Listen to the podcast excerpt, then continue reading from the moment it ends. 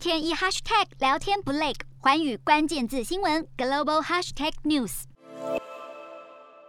好，聚焦东南亚，先来看到，为了因应日益增长的中国威胁，美国和菲律宾两国希望通过军演来展示双方国防关系的实力。因此，下个礼拜开始，将在吕宋岛要举行为期十二天、有史以来规模最大的联合军事演习，预估将会有将近九千名的士兵参加。由于美国、菲律宾两国通常每年啊都会举办联合军演，不过在疫情影响之下，近几年都被迫取消。或者是缩减了规模，不过这一次不仅扩大规模，更是号称有史以来最庞大的一次。内容包括像是海上安全、实弹训练、反恐、人道主义援助和救灾等等，希望透过共同的训练来扩大并且推进两国之间共同的战术，进而增强反应和应对威胁的能力。